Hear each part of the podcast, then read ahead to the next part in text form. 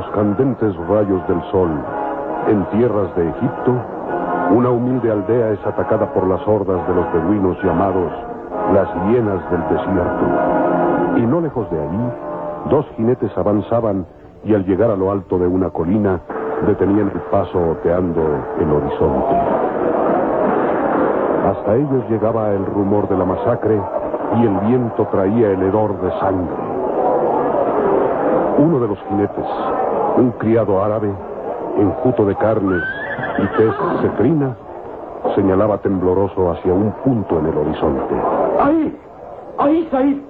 ¡Mirad hacia el oriente! Los chacales del desierto atacan una aldea. ¡Mirad, Said!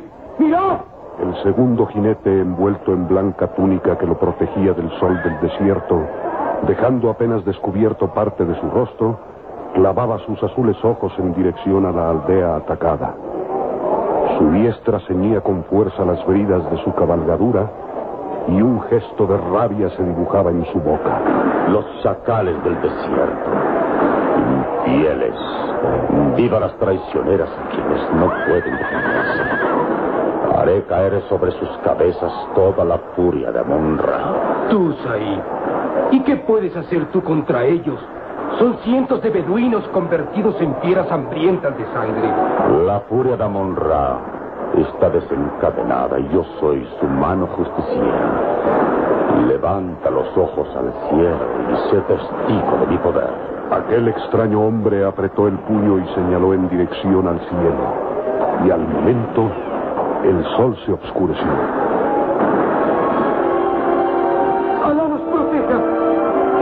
Se hace noche. Ha bastado que levantes la mano para que el sol se oscurezca. ¿Quién eres ahí? ¿Quién eres? Solo sé tu nombre. Calimán. ¿Quién eres? ¿Un dios de extraños poderes? ¿O el demonio convertido en hombre?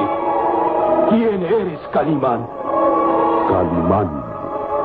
Extraño nombre y extraño personaje. Calimán, que permanecía rígido como un dios del desierto hecho hombre, inmóvil, con los músculos en tensión y su diestra apuntando al cielo, a ese cielo que antes era llamarada de luz y ahora se iba cubriendo lentamente con las sombras de la noche. Qué terribles y extraños poderes poseía aquel hombre, Calimán, para hacer del día la noche. Su blanca túnica había resbalado hasta sus hombros, dejando ver su rostro por completo. Era un rostro de belleza varonil, tez bronceada, boca perfectamente dibujada con un fino bigote que le daba rasgos severos, mandíbulas recias de las que partían los músculos vigorosos del cuello, delatando su complexión atlética y varonil. Calimán, que clavaba sus azules ojos hacia el sol en gesto retador y desafiante. El criado árabe, temeroso hasta las lágrimas, caía de rodillas sobre la arena candente, implorando misericordia a aquel hombre extraño. Alá guarde mi alma. Alá me proteja ante este hombre de poderes diabólicos. No. Calla. Calla. No eres tú quien tiene que temer la ira de Amon-Ra. Es que...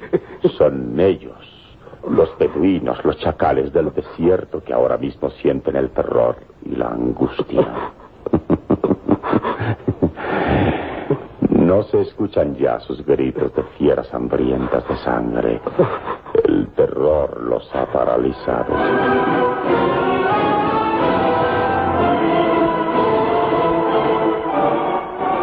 Así era en efecto. Los beduinos habían suspendido su ataque a la aldea.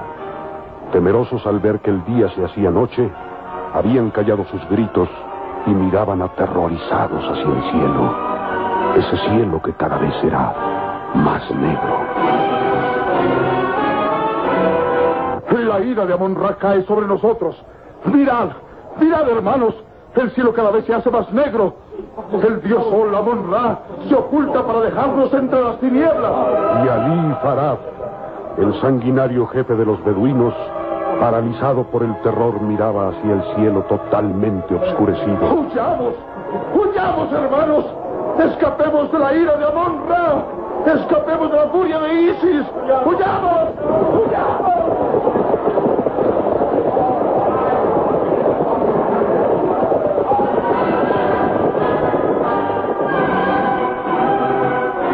Ali Farah huía presa del terror. Y tras él, todos los beduinos temerosos se alejaban, desistiendo así del ataque a la aldea.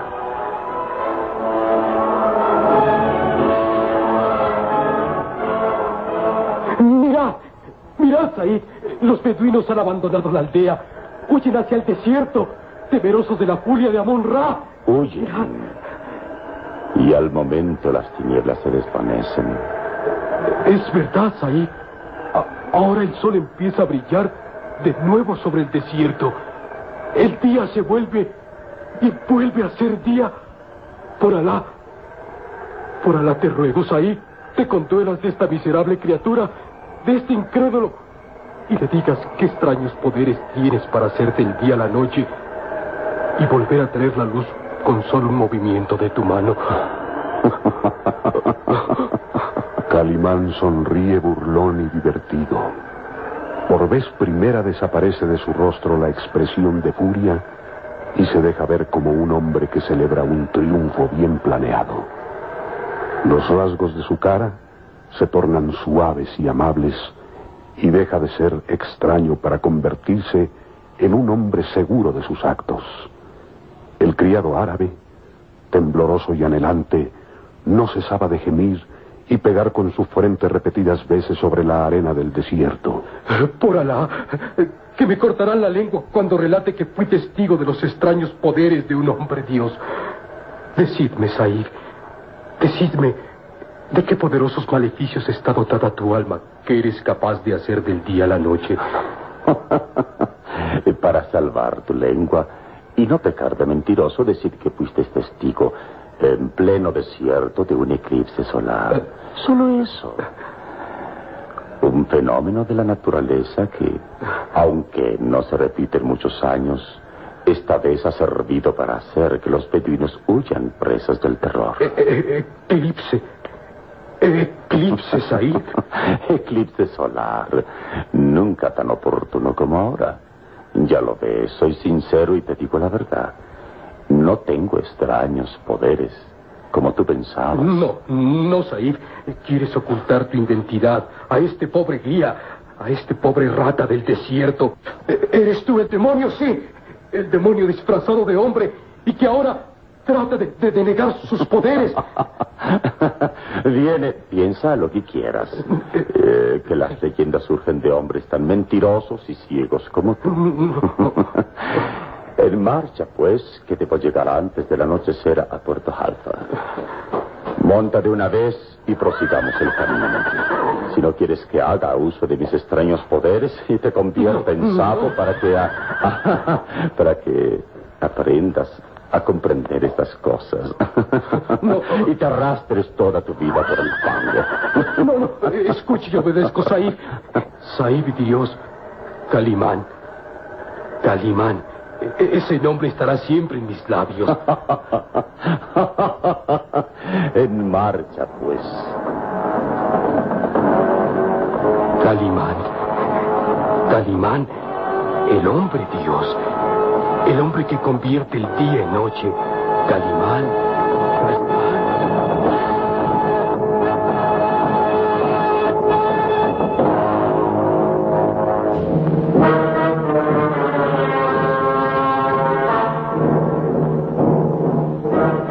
Esa noche, aquel extraño hombre, Calimán, acompañado del criado árabe, llegaba al puerto de Jalfa en el Mar Rojo, puerto de Oriente, lugar de comunicación hacia la Arabia Saudita y punto de embarque hacia el canal de Suez. Puerto de Jalfa, todo el misterio de la tierra de Oriente plasmado en un conjunto de casuchas blancas y retorcidos callejones. Puerto de Jalfa, en el que se veían confundidas las diferentes razas de Oriente, turcos, árabes, egipcios y judíos, mezcla de mercado y ciudad, de puerto y de pueblo oriental. Hassan. Hassan. Ordena, ordena, Saib Dios. Said Dios. ¿Es así como me llama?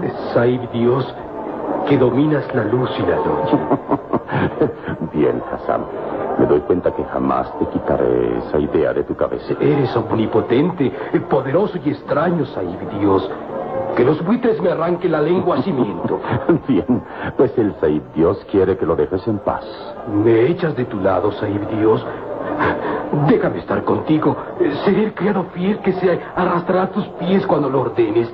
Déjame seguir a tu lado. Imposible. Debo embarcarme esta misma noche a por Said. Estoy satisfecho de tu trabajo. Cumpliste bien al llevarme a través del desierto y quiero pagar tus servicios. Toma. No, no, Saib Dios. No aceptaré tu dinero. Mi alma vivirá agradecida de que este humilde criado, esta rata del desierto, haya podido servir a tan omnipotente Señor. Saib Dios. Pues hasta los omnipotentes señores debemos pagar los servicios de quien nos ayuda. Guárdate esas monedas, que bien ganadas las tienes. Que la paz de Alá sea contigo, Saib Dios. Guardaré estas monedas como un recuerdo de que servía a tan omnipotente Señor y que las ratas me destrocen los ojos y miento.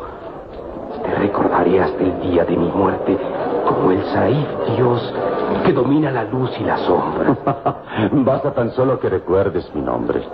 Calimán, sí, Calimán, Saif Dios. Ah, bien sea pues si es tu deseo. Que Alá sea contigo. Que Alá guíe tus pasos por el camino del bien. Que Alá proteja tu sabiduría y tu omnipotencia. Said Dios, Calimán, Calimán. Y esa misma noche, el criado árabe Hassan pregonaba ferviente y alucinado los hechos de que había sido testigo. Por la gloria de Alá y la paz de Mahoma, juro que he sido testigo y compañero de un dios del desierto. Escuchen, escuchen por favor. Un hombre llamado Calimán convirtió el día en noche. Os digo la verdad. En medio del desierto supo invocar a sus dioses, Amon Ra, Isis, y el sol ardiente del desierto se tornó en tinieblas, en tinieblas. Os digo la verdad. Es el hombre omnipotente que domina la luz y las sombras. Es el dios Ahí, Calimán. Calimán. El pobre criado trataba inútilmente de convencer a todos que decía la verdad. Iba llegando a todos los tugullos y barracas frecuentados por árabes, turcos y mahometanos, pregonando su increíble historia. Juro por la memoria de Alá que no miento. El Said Dios levantó la diestra y el punto el día se hizo de noche. Creedme, su nombre es Calimán. Calimán, Said Dios, que domina las tinieblas y la luz. Un hombre envuelto en túnica negra se interesó en la narración del criado. Esperó a que éste saliera de aquel tugurio y lo siguió por las estrechas callejuelas, oscuras y peligrosas. Nadie cree en mis palabras. Nadie puede dar fe de que este humilde criado, este miserable rata del desierto, fue testigo del poder de un hombre extraño. O tal vez de un demonio. Calimán. Calimán. Yo te creo. ¿Eh? Yo creo en tus palabras, Hassan. ¿Qui- ¿Quién eres? Creo en tus palabras y me interesa la historia que has relatado a esos incrédulos. Habla. Dime quién es Calimán. Habla o esta daga se hunde en tu corazón. Sí, lo diré. Esta mañana, al cruzar el desierto, al llegar a la ribera del Bajo Nilo, descubrimos que los beduinos, esas llenas del desierto, atacaban una aldea. Sigue. Mi señor invocó al dios Amon-Ra y levantando la diestra, Así el cielo convirtió el día en noche y el punto los beduinos huyeron presas del pánico. ¿Quién era ese hombre de tan extraños poderes? Dijo llamarse Calimán. Calimán. Eh, es Saib Dios. Saib Dios que domina las tinieblas y la luz. ¿Dónde lo has dejado? Contesta. Eh, eh, se embarcó rumbo a Suez. Eh, partió hace unas horas.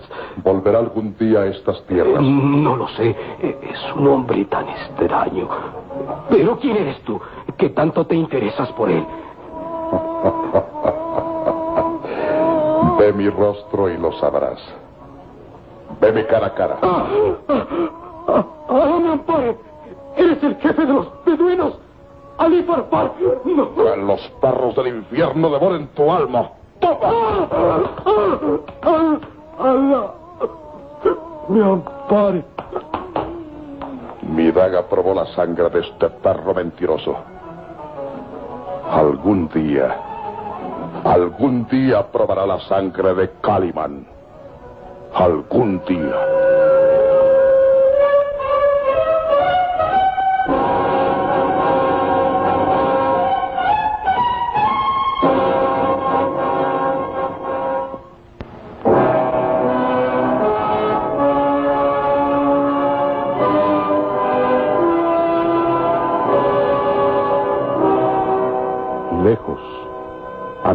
Kilómetros de Puerto Jalfa, en la austera ciudad de Londres, el egipcio Sarur esperaba impaciente alguna noticia que aliviara su angustia.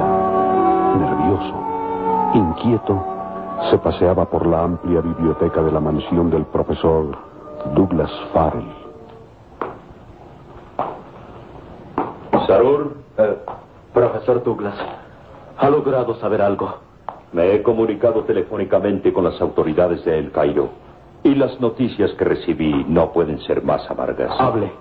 ¿Qué ha sucedido? Me informaron que efectivamente los ataques de los beduinos a las aldeas han aumentado considerablemente. El ejército y autoridades civiles han tratado de impedirlo, pero por desgracia no se ha logrado nada efectivo. Las hordas de beduinos comandadas por un tal Ali Farah eh, se han convertido en el terror de toda la región del Bajo Nilo. ¿Y qué saben de mi aldea? ¿Nefris ha sido saqueada por los beduinos? Ah, no pudieron darme datos precisos. La comunicación hacia esas tierras está interrumpida. Lo siento. Hubiera querido traerte noticias halagadoras, pero... Debo partir inmediatamente a Nefris. Cada minuto, cada segundo que pase lejos de ahí resulta fatal. La seguridad de Nila y su padre, todos mis hermanos de raza, está en peligro mientras no se pueda acabar con las hordas de beduinos. Calma, calma, Sarur. He solicitado un permiso de las autoridades inglesas para organizar una expedición hacia Nefris. Ahora más que nunca los dos tenemos suficientes motivos para realizar el viaje. Tú por la necesidad de saber la suerte que ha corrido tu gente.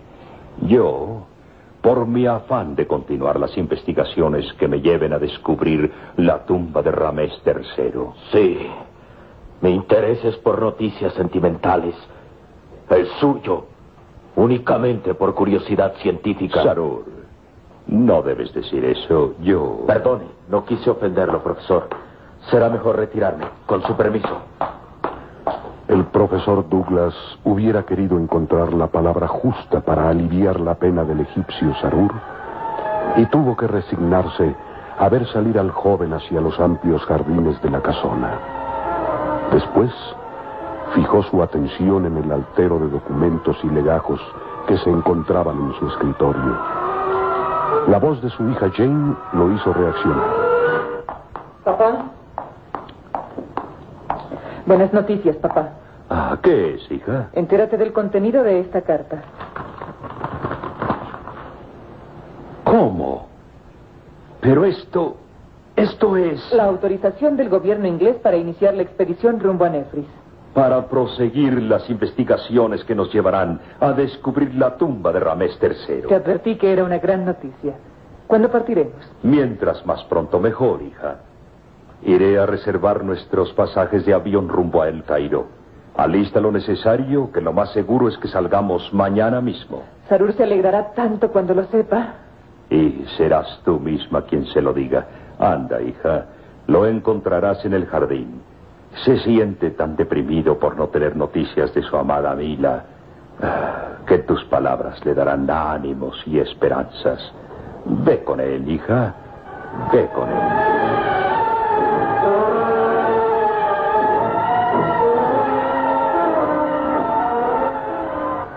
El egipcio Sarur permanecía en un lugar apartado del amplio jardín. Las primeras sombras de la tarde invadían lentamente los rincones y en las manos del egipcio Sarur brillaba una daga de fino acero damasquino.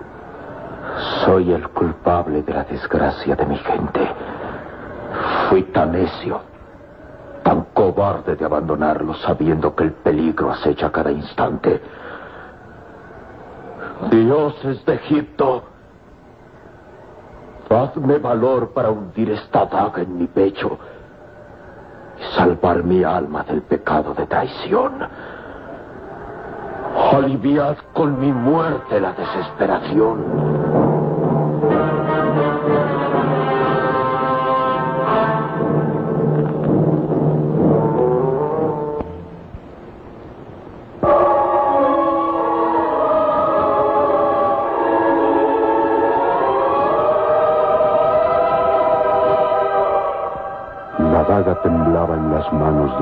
Sarur. Gruesas gotas de sudor surcaban su frente. Poco a poco fue acercando el filo de la daga a la altura del corazón y sintió el frío acero de la hoja que hería sus carnes. La muerte. Oh dioses de Egipto, Dadme valor para borrar de mi alma los remordimientos y la angustia. Dejadme consumar este sacrificio como tal vez se ha consumado el de mi amada Lila. Valor. Valor para acabar con mi vida inútil y cobarde. Sarur. La voz de Jane lo hizo reaccionar. Era como si de pronto despertara a una realidad que hasta entonces no había querido comprender. La daga tembló en sus manos y cayó pesadamente. Sarur, ¿qué iba a hacer usted? Esa daga que ha resbalado de sus manos. Pero es usted tan necio, tan cobarde, para buscar la muerte como único recurso.